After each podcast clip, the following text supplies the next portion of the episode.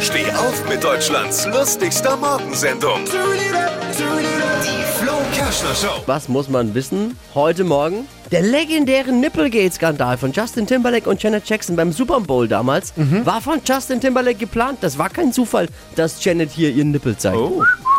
Das ist jetzt rausgekommen, hat er verraten, hat er jetzt, der, hat er jetzt seinem Stylisten erzählt und der hat es ausgeplappert. Justin Timberlake wollte damit für Aufsehen sorgen, hat er definitiv geschafft. Ja. Bis heute erinnern sich viele an diesen Auftritt, aber keiner weiß mehr, wer den Super Bowl eigentlich gewonnen hat, oder? Oh Gott. Alle Gags von Flo Kerschner in einem Podcast. Jetzt neu, bereit zum Nachhören. Flo's Gags des Tages. Klick Hitradio N1.de.